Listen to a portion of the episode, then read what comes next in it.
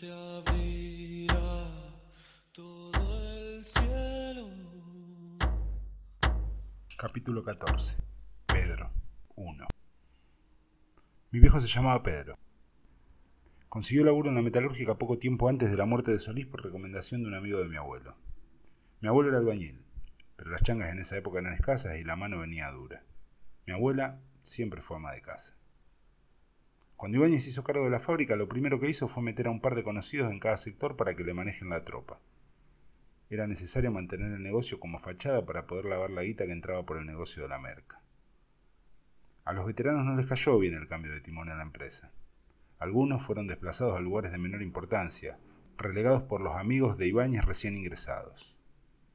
De todas maneras, los nuevos muchachos tenían métodos bastante convincentes para que ninguno quiera asomar la cabeza.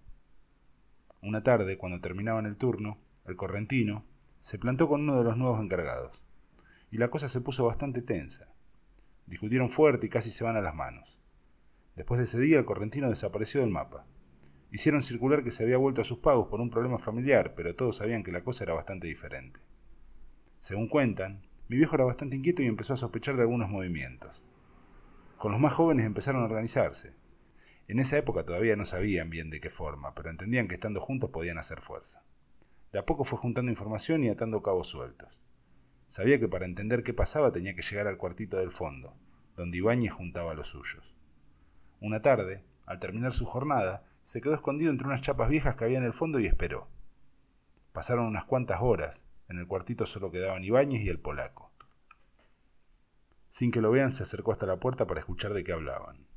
Escuchó de la guita, del negocio, de ganar presencia en nuevas zonas. Sacaban cuentas de hasta dónde podían seguir creciendo. Hacían una lista de nombres a bajar para que no molesten. En un momento dejaron de hablar. Creyendo que estaban por salir, se volvió a meter entre las chapas para que no lo vean. Pasó un rato y nadie salía del cuartito, así que volvió a acercarse despacio por el lado del baño que daba al pasillo.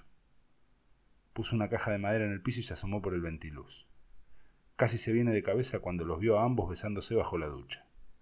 Salió rápido, medio aturdido entre la información del negocio de la falopa y la imagen de los dos desnudos besándose. Al otro día juntó a los compañeros de mayor confianza. Les habló sin tapujos de lo que pensaba que estaba pasando. La metalúrgica era una cortina, generaba guita, pero se usaba para tapar el aguantadero.